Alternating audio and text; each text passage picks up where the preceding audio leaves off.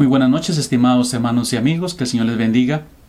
Un placer nuevamente estar con ustedes en un miércoles de noche para llevar un estudio nuevo de la palabra del Señor. Por favor, yo voy a rogarle a usted que busque en su Biblia el Salmo 46. Salmo 46 es el salmo que estaremos nosotros estudiando esta noche. Y por favor, abra su Biblia ahí. Cuando usted abre su Biblia en el Salmo 46, usted va a notar que hay un título, quiero, quiero hacer mención del título porque hay algunas palabras que a veces salen en esos títulos que podía tal vez alguien pensar qué es lo que significa esa palabra, ese término y por qué, por qué está escrito de, de esa manera o hacia quién está escrito y, y pues queda la duda ahí. Cuando leemos ese salmo, la introducción, el título arriba dice así, al músico principal es un salmo de los hijos de Coré, y dice Salmo sobre Alamot. Salmo sobre Alamot. Entonces, como para una nota introductoria, quisiera decir lo que esta palabra Alamot significa. Y pues la palabra Alamot es una palabra hebrea que significa doncella o virgen. Y cuando dice eh, Salmo sobre Alamot, pues lo que principalmente los estudiosos están de acuerdo es que este era un salmo eh, que sería un cántico de alabanza a Jehová y que sería pues eh, entonado ese salmo con las voces de las doncellas o con las vírgenes, lo cual nos indica que tuvo que haber habido un grupo de mujeres que también participaban en las alabanzas en el coro que que cantaba en Jerusalén y ellas tenían que llevar ese salmo como una parte en, el cántico. Y es algo interesante cuando usted piensa en, en, ese asunto, ¿verdad? Que habían un grupo de mujeres que llegaban y tomaban parte en alabanza y que también pues tenían una parte del cántico en su, en su repertorio. Y entonces tenga eso presente ahí cuando lea sobre el amor, pues ya sabemos más o menos lo que indica esa introducción. El salmo es, el salmo es muy interesante porque ese salmo nos va a servir hoy en el estudio de gran aliento, de gran aliento. Es un salmo que nos da confianza, eh, que nos da fortaleza. Y pues para las personas que están pasando por situaciones difíciles, ese es un salmo muy especial y un salmo que debe ser leído, que debe ser estudiado. Y pues yo quisiera iniciar el estudio de esta noche haciéndole a usted algunas preguntas. Recordemos que he mencionado que el salmo es un salmo que está escrito para traernos aliento. Aliento en medio de las tribulaciones. Vamos a leer ahorita el salmo, vamos a ver cómo aparecen las palabras ahí que nos indican acerca de situaciones complejas. Pero eh, iniciando con preguntas, para hacer un examen de cómo nos encontramos nosotros en esta noche, yo quisiera preguntarle a usted, ¿está pasando usted una situación extremadamente complicada? ¿Está usted esta noche pasando por un tiempo que usted dice es un tiempo terrible, complicado como quizá ningún tiempo antes en mi vida? ¿Está usted pasando por un tiempo así? ¿Se encuentra usted esta noche viviendo una situación de, este, de esta índole? Una situación que parece que se escapa de las manos. ¿Cree usted quizá que de esa situación va a ser muy difícil que usted salga victorioso? se pregunta y se, se, se analiza, analiza y se dice, yo creo que de esto yo no sé si voy a salir bien. Yo creo que la situación que estoy viviendo, al final voy a salir perjudicado, voy a terminar perjudicado y no veo un futuro cierto para la situación que yo estoy viviendo hoy. ¿Es así como usted se siente? ¿Está usted, esta situación presente, está afectando su tranquilidad. Siente usted que no puede estar tranquilo. Siente usted que yo no puede tener gozo. Que, que esta situación está afectando su alegría y que está afectando también inclusive hasta su dormir. El sueño se le ha ido y a usted le cuesta inclusive descansar en las noches porque piensa y piensa, porque la situación que ha venido sobre usted le ha hecho sentir de esa manera. Se han apagado tus esperanzas. Quisiera preguntarle también eso. ¿Se siente usted esta noche como que usted no tiene esperanza?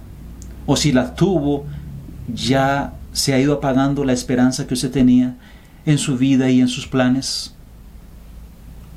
Pregunto, ¿te sientes aturdido hoy?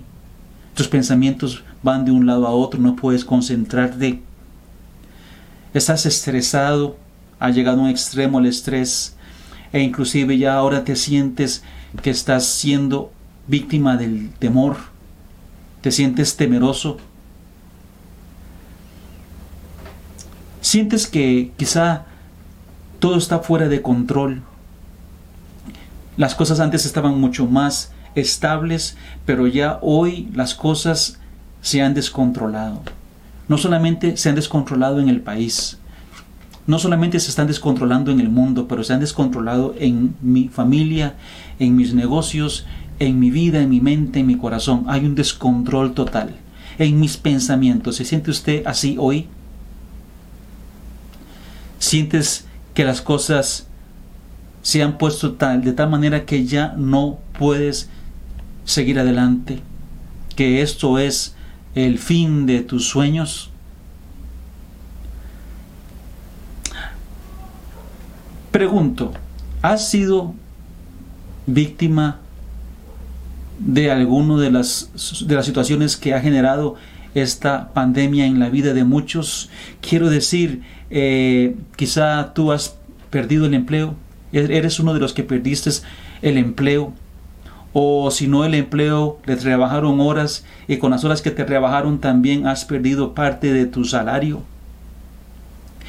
Eres quizá uno de los que enfermó por causa de la situación actual, la pandemia. O quizá tienes familiares y amigos cercanos que enfermaron.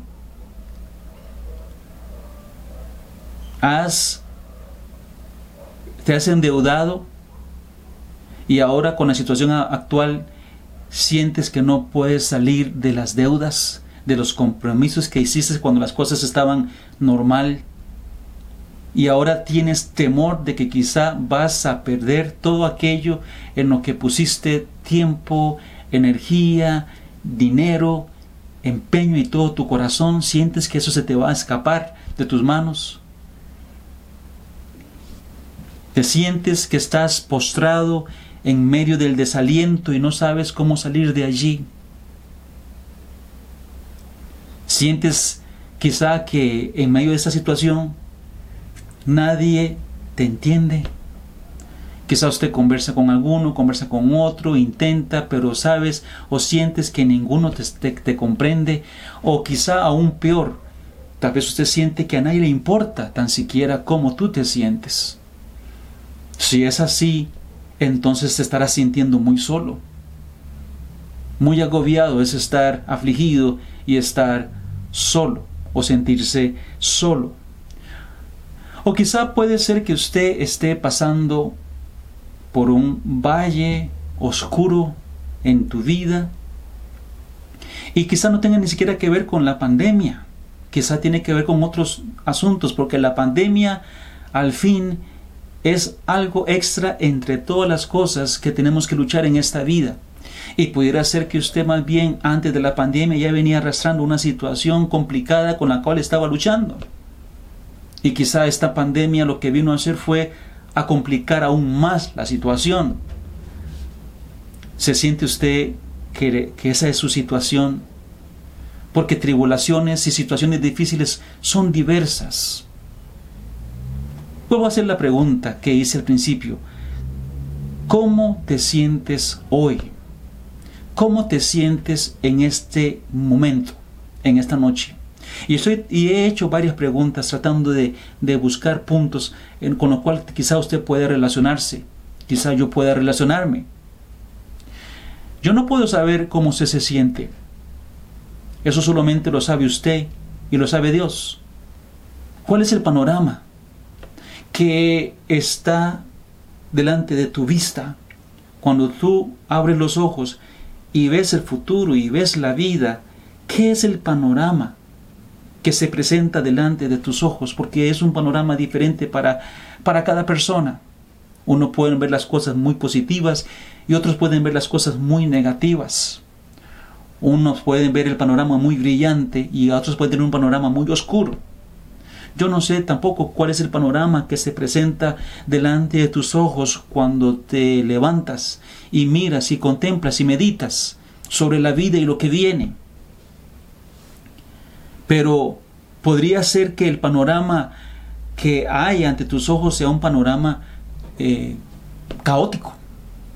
Vemos la situación como que esto va terrible, esto va de, de mal en mal cada día y peor y peor cada día podríamos pensar, podría ser el panorama, un panorama de caos, un panorama de, de, tribulación, un panorama incierto, un panorama oscuro, un panorama que no genera paz de ninguna manera. Entonces por eso es importante el Salmo 46 esta noche, porque el Salmo 46, que es un salmo que nos va a generar aliento, lo hace a través de un contraste acerca del poder de Dios y de un panorama también difícil. El panorama que el salmista presenta en ese salmo es un panorama como el que quizá pensemos que estemos viviendo nosotros o como el quizá usted esté viviendo.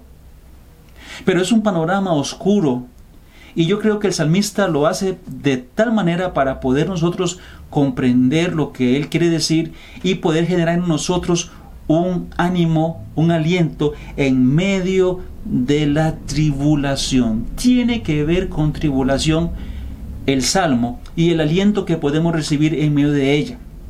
Vamos a hablar de tres cosas, o el salmista presenta tres cosas. Primeramente presenta una tierra que es removida, y luego presenta un mar agitado y un, y un grupo de naciones que braman. Esos son los tres, los tres aspectos principales de lo que vamos a estudiar en cuanto a la, a la figura caótica que se está presentando aquí en el Salmo. Primeramente, eh, vamos a estudiar la primera parte. Nos presenta eh, la tierra siendo removida.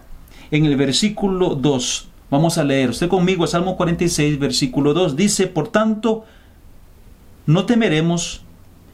Y viene diciendo, aunque la tierra sea removida y se traspasen los montes al corazón del mar.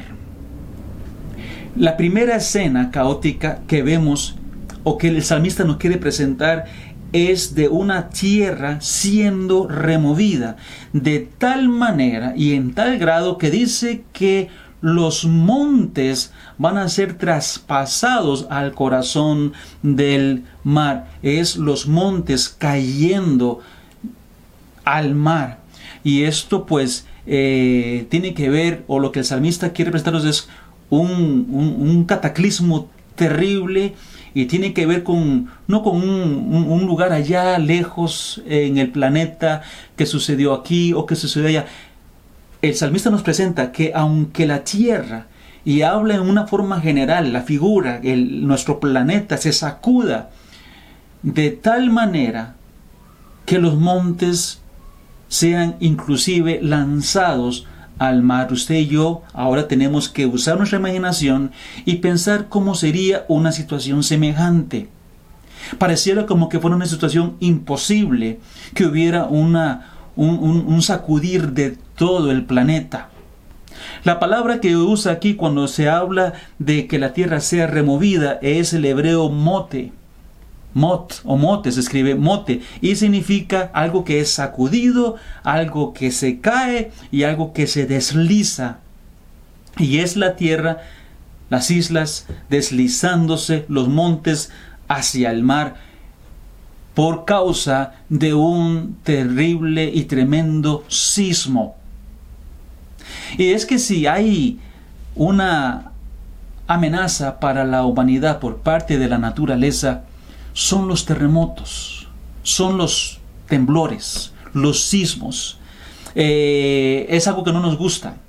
Y es algo que, que siempre está ahí como una amenaza de algo que puede suceder en cualquier momento. Un sismo no nos genera ninguna confianza. De hecho, cuando la tierra tiembla un poquito y sentimos el temblor, sea de día o sea de noche, ya no podemos tener paz por un tiempo, por unas horas. Pensamos que si tembló puede volver a temblar y quizá el temblor, el, que sigue, el temblor que sigue sea más fuerte que el que acaba de pasar y si es en la noche, y si es en la noche ni para qué. Ya no podemos conciliar el sueño el resto de la noche si tiembla. Porque si hay algo que, nos, que puede quitar la paz de, de las personas son los terremotos y los temblores.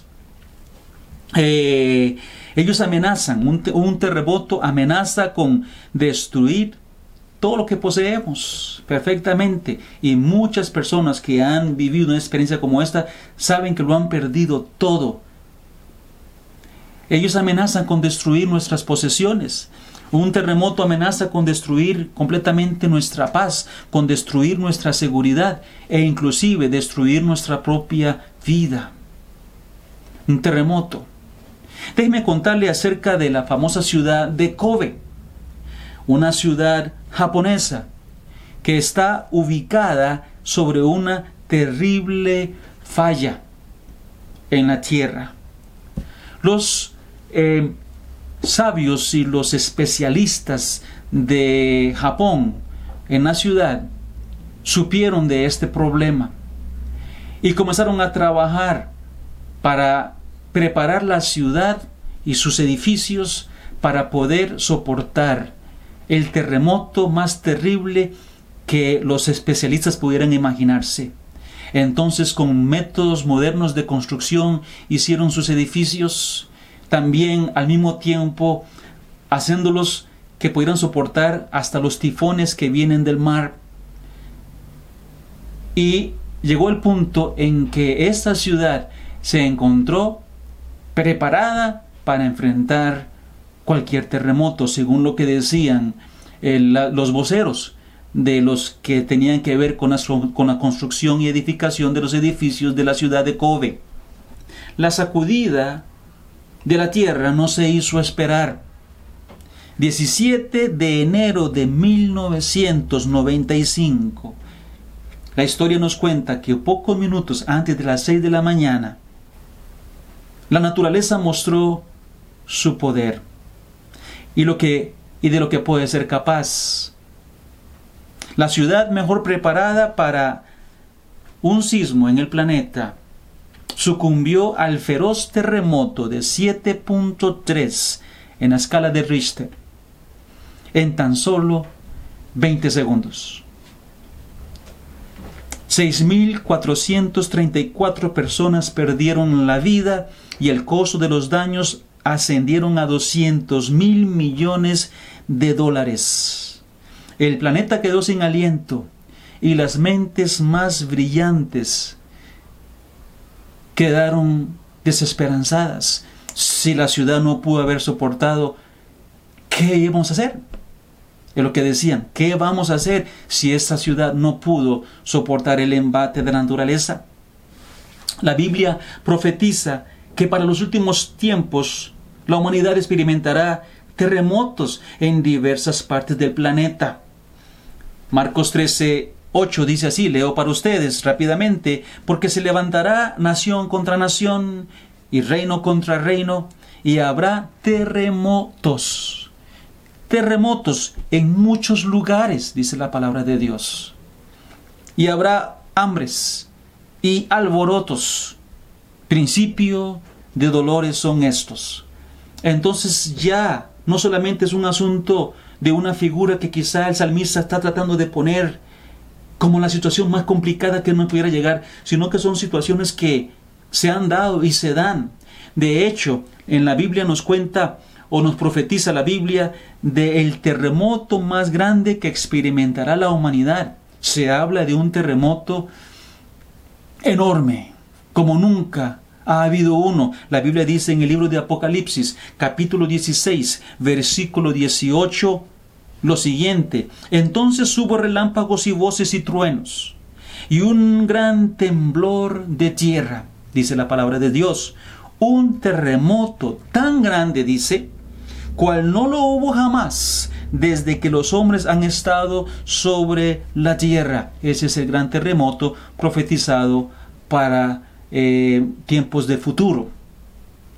Y déjeme decirle, hermano y amigo que me está escuchando esta noche, de verdad yo no pretendo ser fatalista y yo no pretendo traer sobre usted temor diciendo sobre estas cosas. Pero sí yo quiero ser realista y decirle a usted que esas son cosas que suceden. Ya han pasado, no es nada nuevo para nosotros. Eh, no son imposibles de que puedan suceder, como dice la Biblia, en cualquier lugar del mundo. Es algo que ha sucedido y que seguirá sucediendo. Y además, pues es el panorama que el salmista nos quiere presentar esta noche como un panorama catastrófico. Luego la Biblia nos dice en el Salmo, en el versículo 3, acerca de las aguas embravecidas. Dice así, aunque bramen y se turben sus aguas y tiemblen los montes a causa de su braveza. Y dice Selah, medite en esto. El salmista sigue poniendo el panorama lo más oscuro que pueda. Si llegara la tierra a ser sacudida, de tal manera que los, las montañas y los montes caigan al mar, y que por causa de esto las aguas se agiten de tal manera que haga que su braveza se manifieste y que los montes tiemblen ante la bravura del mar, versículo 3 que acabamos de leer. Yo no sé usted, pero para mí no hay escena más escalofriante que son las aguas agitadas del mar adentro, cuando se muestran escenas de esas tormentas con olas enormesísimas, el agua oscura y al fondo, el mar embravecido. ¿Qué escena más terrible es una escena así? Y el salmista nos quiere poner una escena así ya ha temblado la tierra, ya se ha sacudido a tal punto que islas han caído y montes han caído al fondo del mar. Y ahora el mar se agita de tal manera que la tierra tiembla. Se dice que las olas gigantes en alta mar pueden llegar a medir hasta 30 metros de altura. 30 metros de altura. Esto, dicen algunos, es la altura de un edificio de 12 pisos. 30 metros de altura. Se dice que el, huracán Katrina levantó olas de ese tamaño en el Golfo de México en el 2005. Y pues eh, hubo mucha gente que, que fue, eh, que, que, recibió ¿verdad? los daños de este tipo de tormentas, de este tipo de olas, de este tipo de, de bravura por parte del océano. El hecho de que el mar haga que los montes tiemblen podrían referirse a la acción del mar después de un terremoto o un deslizamiento de tierra submarino, en lo que nosotros llamamos como un tsunami. Entonces el salmista nos puede estar presentando aquí un tsunami. ¿Qué situación más catastrófica es que después de un terrible terremoto, que sacude el planeta y que destruya las ciudades y que cause muertes y desolación y de segundo se levanta el mar como un tsunami para ingresar en la tierra y continuar la destrucción que ya el terremoto inició. El terremoto o maremoto en Japón en 2011 de 9.1 grados en la escala de Richter. Es el terremoto más potente sufrido en Japón y el cuarto más potente registrado que ha sucedido en el mundo en los últimos 500 años. Se dice que levantó en el, en el, en el dentro del mar, adentro en el mar, olas de hasta 40.5 metros de altura. Pero eso no es todo.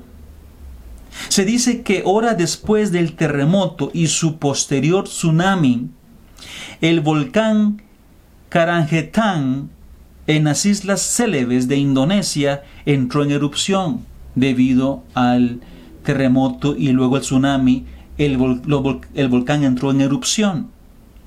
La NASA, con ayuda de imágenes satelitales, ha podido comprobar que el sismo pudo haber desplazado la isla de Honshu aproximada, aproximadamente 2.4 metros al este. Movió la, la isla y alteró el eje terrestre en aproximadamente 10 centímetros. La violencia del terremoto acortó la duración de los días en 1.8 milisegundos. Hasta 13 zonas en Japón sufrieron hundimientos de hasta casi un metro. Hoy día estas zonas son más sensibles a las inundaciones por las mareas altas. El tsunami de Japón levantó una ola de más de 10 metros de altura que se adentró en la tierra produciendo todo tipo de desastres. La pérdida de casi 16 mil muertes y poco más de 2.500 desaparecidos. Solo en Japón, sin contar en otros lugares que también el tsunami afectó. Los daños ascendieron a 10 mil millones de dólares. Los muros anti-tsunami de 12 metros de altura no sirvieron contra el tsunami en Japón. De hecho, el tsunami derrumbó muchos de esos muros a su paso. Qué situación más trágica lo que sucedió. Algo así es lo que nos está tratando de decir o poner o, hacer figura aquí el salmista. Una situación como esta, vivir una situación así, con un terremoto y con el mar embravecido causando tsunamis en todo el mundo. ¿Cómo usted se imagina una situación como estas? ¿Cómo se imagina usted estar en medio de algo así? Pero el panorama, el panorama que el salmista quiere ponernos no termina así tenemos que seguir leyendo. Vea lo que dice la Biblia en, los, en el versículo 6, por favor, conmigo. Bramaron las naciones, titubearon los reinos. La situación que el salmista nos presenta es una situación de caos, catastrófica. Hemos hablado de que ya el salmista nos presenta un mundo en el cual ha ocurrido un tremendo sismo y el mundo se ha movido y se ha sacudido hasta que los montes caen al mar. Y luego se levanta el mar furioso y penetra, entra a la tierra, causando más desorden a través de tsunamis. El mar se levanta, el mar brama y los montes, dice, estremecen. Pero el panorama ahora es también que en medio de todo esto, las naciones, los pueblos, dice, braman las naciones y titubean los reinos. Esto no es algo halagador, no es algo positivo, porque el panorama se pone cada vez más complicado. Cuando se dice que las naciones braman, cuando el hombre brama, eh, el término brama puede estarse refiriendo a un grito que es dado en estado colérico y furioso. Furioso contra Dios, colérico contra Dios por lo que Dios está permitiendo, según lo que el salmista nos presenta. Toda esa situación catastrófica, es muy fácil levantar el grito contra Dios. O pudiera ser que nos está hablando de las relaciones humanas, de las relaciones, entre los países, donde los hombres se gritan y se tratan mal y, se y vociferan los unos contra los otros. Queremos paz, Queremos trabajar juntos, queremos unirnos para poder salir avante de las situaciones complicadas como la que se presenta aquí, pero los hombres más bien están en enojo, están airados los unos contra los otros. Es un panorama terrible. Está añadiendo el desorden no solamente de las cosas, pero el desorden humano, el desorden de los pensamientos, el desorden del corazón. Hoy día es muy igual y esto no está muy lejos de la realidad, porque hoy día vemos cómo, tratan, cómo se tratan los hombres entre sí. El orgullo es el que reina, la corrupción, la mentira, el odio y el engaño. Es lo que está en el corazón y es lo que gobierna el corazón de los hombres. El mundo vive en continua agitación. Las grandes potencias se miran la una a la otra con recelo y sus garras están afiladas y listas para la pelea. Los líderes de las naciones vociferan los unos contra los otros y amenazan de destrucción y amenazan de muerte. Se retan a las armas y se provocan al enfrentamiento. No hay tiempo ni de pestañear. Venganza, venganza es lo que gritan unos a otros. Los misiles nucleares de las superpotencias están listos y apuntando a su objetivo. Solo falta apretar un botón para que se desencadene el desastre entre la humanidad. Pero mientras no se pelee con armas de guerra, se pelea de otras maneras diferentes, de formas más estratégicas, pero siempre con el propósito de destruir al enemigo. Al que está más arriba, hay que destruirlo, porque todos quieren esa posición. Estar arriba, porque el hombre quiere sentirse como Dios, quiere sentirse dueño del mundo. Y en medio de este asunto terrible de celos y recelos y ira y odio, encontramos que la Biblia dice que no solamente brama las naciones, sino que titubean los reinos. Significa que se ha perdido la seguridad. No hay seguridad cuando alguien titubea, es que no está seguro. No se sabe qué hacer. Y entonces reina la inseguridad, pero ¿qué va a pasar? Porque porque aunque los hombres hablan y se gritan, al final no se sabe qué, es lo que sucede. Un día una nación dice otra, una cosa y al otro día se dice otra cosa. Un día una nación lanza una amenaza y al día siguiente se retracta de su amenaza. Hay un titubeo en todos los asuntos, ya sean de, bélicos o sea asuntos de, economía o asuntos de, de salud no se sabe a ciencia cierta a qué va a parar todo. Hay un titubeo de las naciones. La pandemia de este año 2020 ha generado un gran desconcierto en muchas naciones. No se sabe a ciencia, cierta, a ciencia por qué, por qué provino, qué, qué fue el motivo Hubo un motivo escondido por el cual salió la pandemia. ¿Fueron estos o fueron aquellos los que la iniciaron? Hay un titubeo. Las, las naciones no saben. Se culpan unos, se culpan otros. No se sabe cómo atacar al virus. Todavía hoy día dice, bueno, es que eh, hemos descubierto que el virus ataca así y que aquello que servía antes ahora no sirve para contraatacar el virus. Entonces, ah, es, un desconcierto y se hacen las preguntas y los que tienen que decir algo titubean. No se sabe cuándo estará lista la cura. Se dicen que ya la vacuna ya está, pero va a servir, va a alcanzar para todos. Y la gente titubea. Por tanto, si no se sabe la cura, no se sabe cuándo va a terminar esta situación. No se sabe quién será contaminado mañana, porque el virus no se ve. No se sabe dónde está el virus. Anda. Y entonces la gente anda cubierta y, lavándose porque en cualquier lugar puede estar.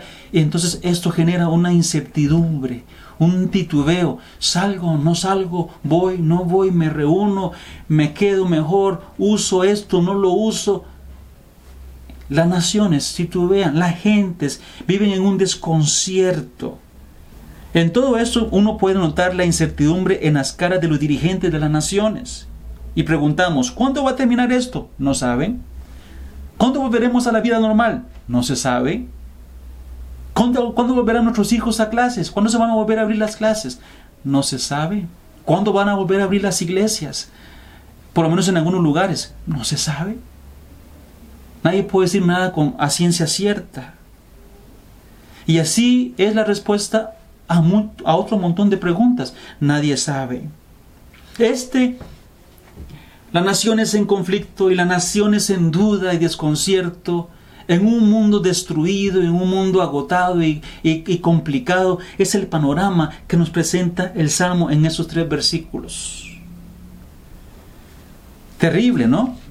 Terrible. Y quizá a como presenta el Salmo esa situación que, que he tratado de presentarles a usted, quizá es así como se siente el corazón suyo. Quizá usted dice, así me siento yo.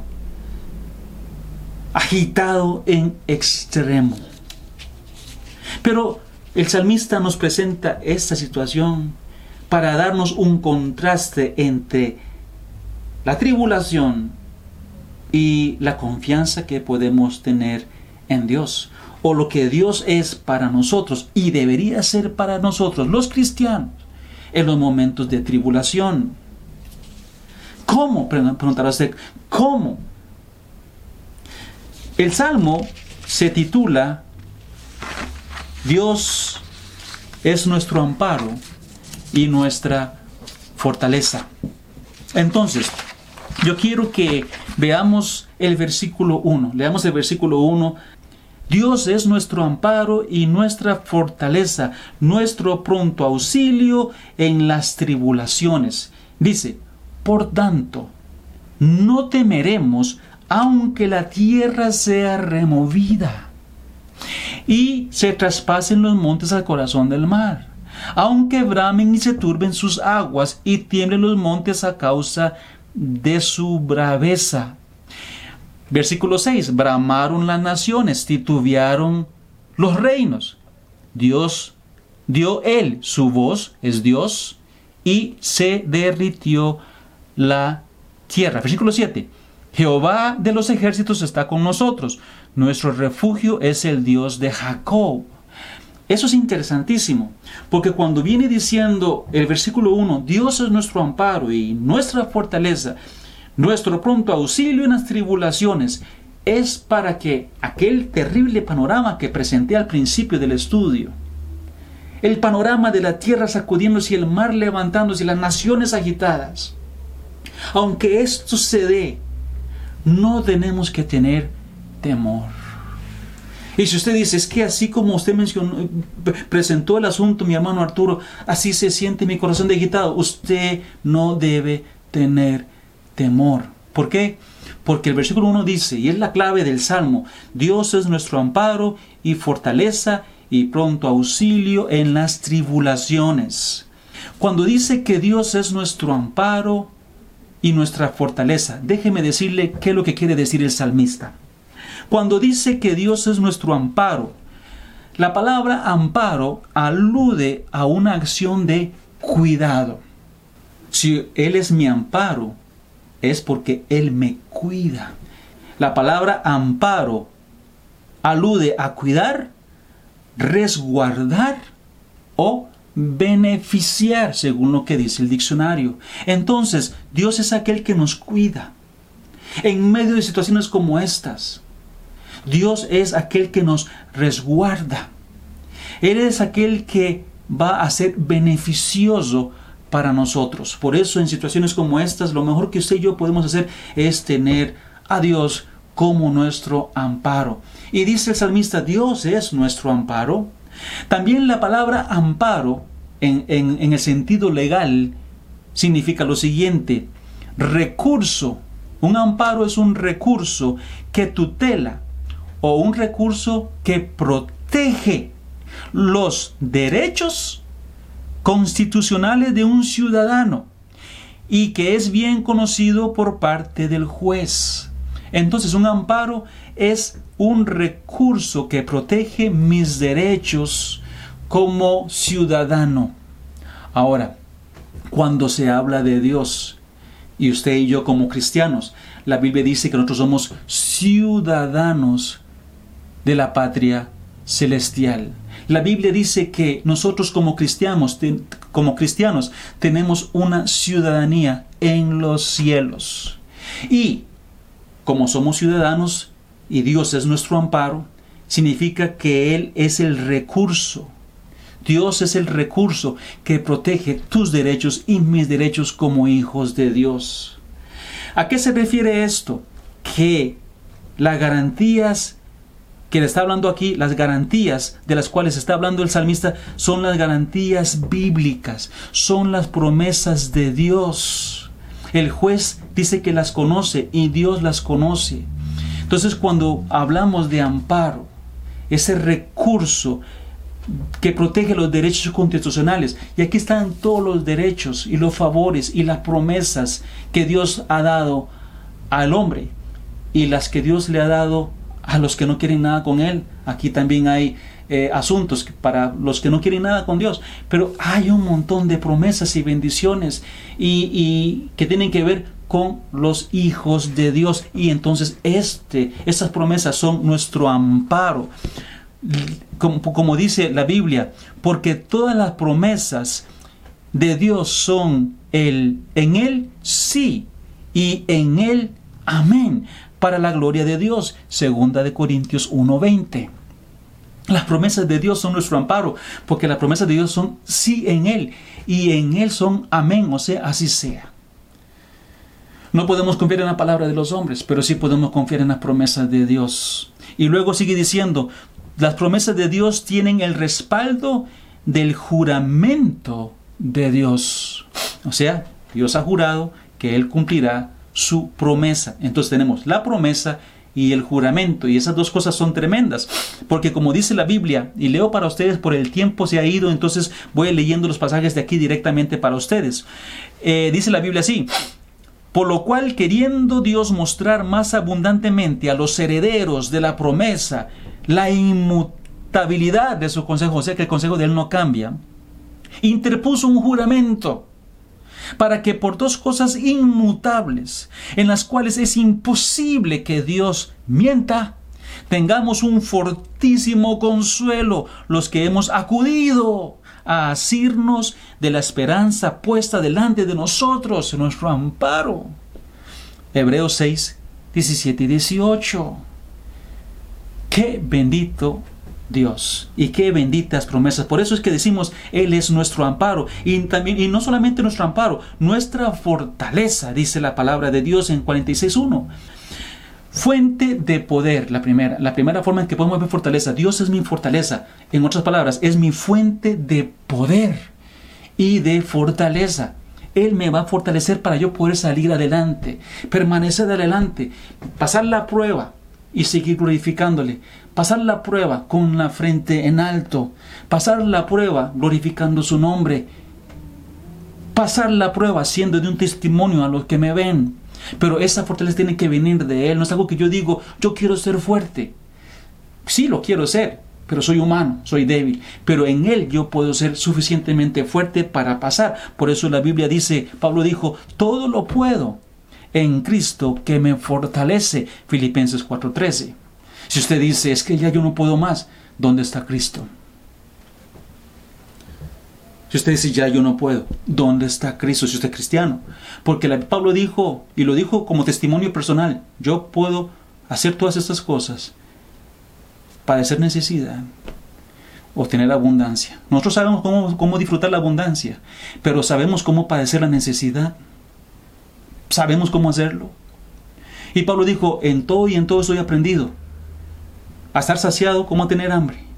Todo esto lo puedo en Cristo que me da esa fortaleza. Entonces Cristo es nuestro amparo, pero también nuestra fortaleza. Nehemías llegó a sentirse temeroso por las palabras y las amenazas de los enemigos. El, pastor eh, Giancarlo nos predicó el domingo acerca de Nehemías y de la situación de él cuando fue a edificar los muros en Jerusalén y los enemigos que los líderes de las tierras que estaban ahí que trataban de impedir que los judíos edificaran sus muros. Pues entendemos que Nehemías mismo en un momento se sintió agobiado por las amenazas que venían constantemente contra ellos. Y dice así la Biblia, en Nehemías 6:9, Nehemías dice, ahora pues Dios fortalece mis manos. Dios fortalece mis manos. Quizá usted debería decir, Dios fortalece mis pensamientos. Señor, fortalece mi corazón. O quizá deberíamos decir, Dios fortalece mi fe. Y cuando la Biblia dice que Dios es nuestra fortaleza, tiene que ver también con aquel lugar que, que sirve de protección contra los ataques que puedan llegar en la vida. Vemos la forma en que Dios protegió a muchos de los siervos de Él en las historias en el Antiguo Testamento y en el Nuevo Testamento, en la palabra de Dios. Déjeme decirle unas así rápidamente formas en que Dios protegió a sus siervos y es nuestro es el Dios que usted tiene, es el Dios que yo tengo, es el mismo Dios y así como él protegió a ellos, nos protege a nosotros y nos protege muchas veces nosotros no nos damos cuenta de la protección que tenemos de Dios. En este tiempo, aunque quizá usted no lo crea, porque usted se siente muy abatido y quizá no lo crea, pero Dios le está protegiendo y le está cuidando. Él sabe lo que está haciendo y sabe cómo lo hace. Pero déjeme decirle rápidamente cómo protegió a algunos de sus siervos. Cuando los israelitas cruzaban el mar rojo y los, y los egipcios iban detrás de ellos, ellos, los, judíos, los, egipcios, pudieron haber alcanzado a los israelitas que caminaban eh, por el fondo del mar, por el mar había sido separado, ¿verdad? De un lado al otro. Entonces caminaban por la tierra en el fondo del mar. Y los, los, los egipcios entraron iban con caballos y carruajes, pero la Biblia dice que Dios se puso en medio. Y entonces ellos no podían ver y avanzar porque Dios miraba a los egipcios con ojos para mal de ellos. Y en esa forma Dios protegió a los israelitas que pudieran cruzar el mar y poder llegar al otro lado eh, eh, con plena salvación. También sabemos cómo Dios protegió a la familia de Lot cuando Dios cegó los ojos de aquellos hombres perversos que ya usted y yo conocemos en la historia, llegaron para hacer un daño a, a, Lot, a su familia y a los que estaban con él en casa, según ellos, sin saber que eran ángeles. Pero al final vemos como Dios se interpuso y los cegó a esos hombres y así protegió a eh, eh, la familia de esos justos. Cuando Dios habló por sueños a Abimelech en Egipto, y le dijo que no tocara a Sara, mujer de Abraham, y así protegió a esta mujer de haber sido tomada por esposa de un hombre al cual ella no pertenecía y no quería. Era el rey de Egipto, pero Dios se presentó en un sueño y así él fue protector. Sara no lo supo. Lo que ella supo fue que al día siguiente él ya fue libre de cualquier asunto que ellos pudieran desear hacer con ella. Pero Dios protegió a Sara. También tenemos la historia de cómo Dios despertó al rey Asuero en el libro de Esther y le hizo mirar las crónicas de los reyes para así luego, luego ah, liberar y proteger la vida de Mardoqueo. Tenemos también cómo Dios defendió de forma sobrenatural a Daniel cuando fue echado al foso de los leones. Eso fue protección directa de Dios, como Él cerró la boca de los leones, o cómo hizo que el fuego no hiciera daño a los tres amigos de Daniel cuando fueron lanzados al, al foso, eh, al, al, horno de fuego, perdón, por causa de su fe. De esta manera, Dios sirvió siempre de protección y así ha protegido a sus hijos en toda la historia de la humanidad, a los que temen en Él. Y luego añade, en medio de todo esto, Él añade promesas a nosotros, como aquella que encontramos en el Salmo 91.11, donde dice, a sus ángeles mandaré, a sus ángeles mandará acerca de ti y para que ellos te guarden en todos tus caminos. Son promesas y son bendiciones y formas en que podemos ver el cuidado de Dios para sus hijos. Él es nuestro amparo y Él es nuestra fortaleza. Pero después de que dice esto, agrega, nuestro pronto auxilio, nuestro pronto auxilio en la tribulación.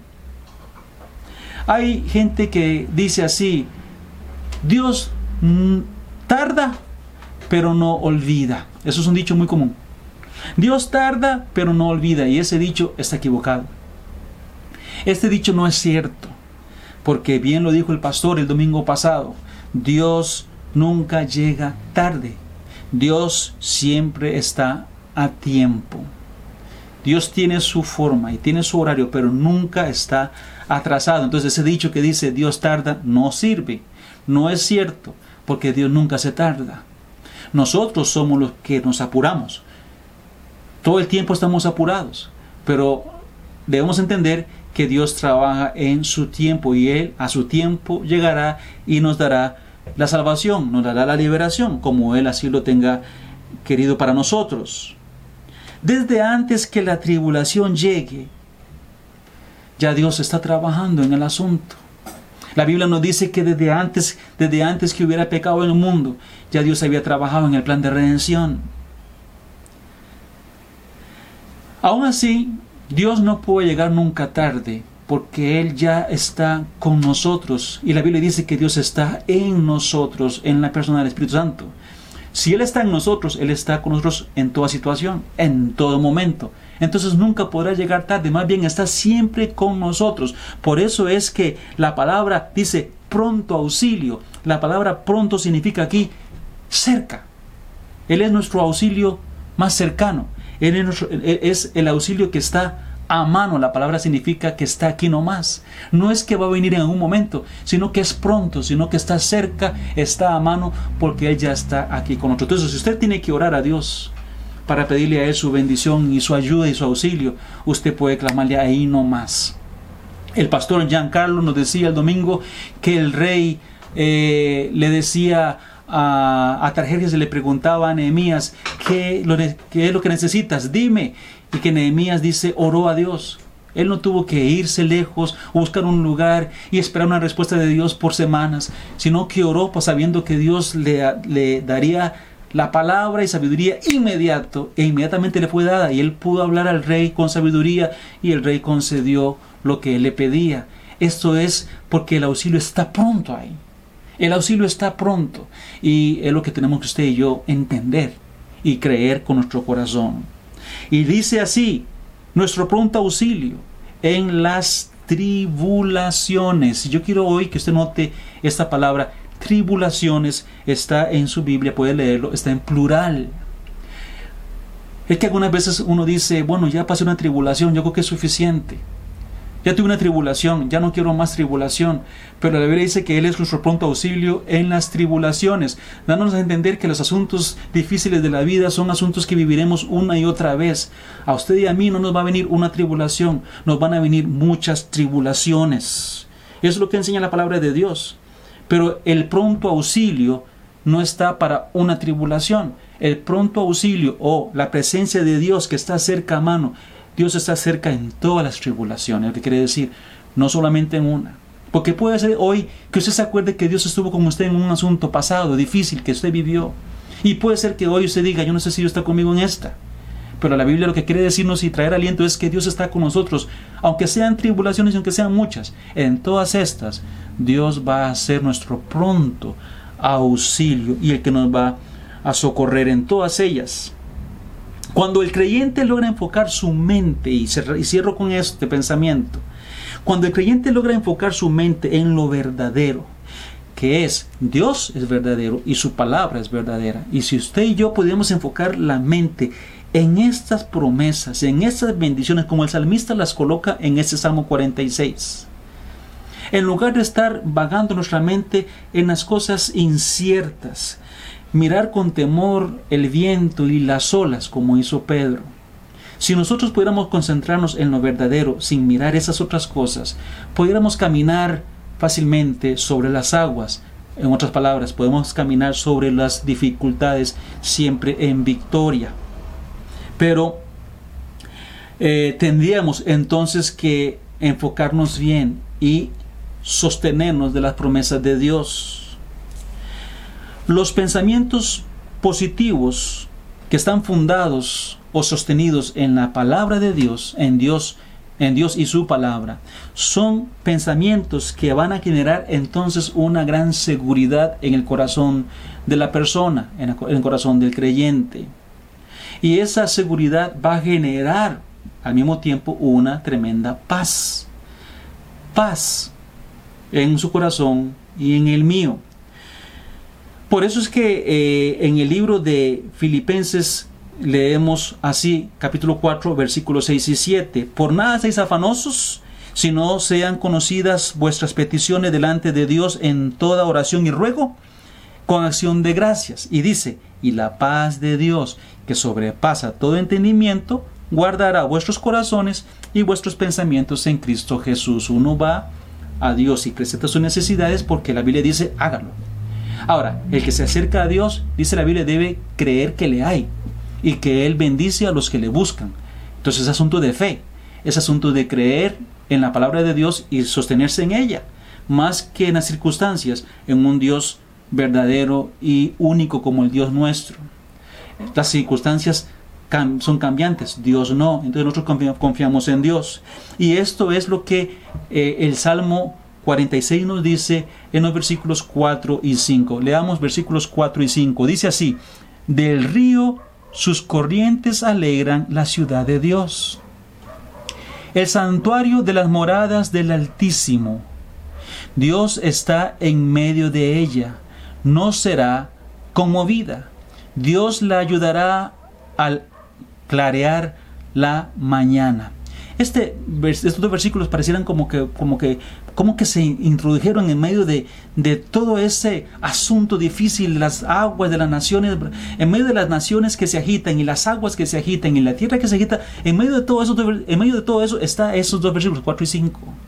Y es que lo que significa es que en medio de las situaciones difíciles, en medio de, las, de la complejidad en que usted y yo estamos viviendo de los tiempos, usted y yo como cristianos podemos experimentar el 4 y el 5 en medio del 3 y el 6. Significa que usted y yo podemos experimentar la paz de Dios en medio de la tribulación. Porque el versículo 4 y 5 lo que nos habla es de tranquilidad y paz en el corazón del que confía en Dios. Leámoslo una vez más y cerramos el estudio de esta noche. Dice así, del río sus corrientes alegran la ciudad de Dios, el santuario de las moradas del Altísimo. Dios está en medio de ella, no será conmovida. Dios la ayudará a clarear la mañana. Que este versículo y el resto de los versículos que usted puede leer en casa puedan generar en usted la confianza que Dios quiere generar en nuestro corazón en los tiempos difíciles especialmente en los tiempos como lo que estamos viviendo hoy. Y que el Señor le bendiga.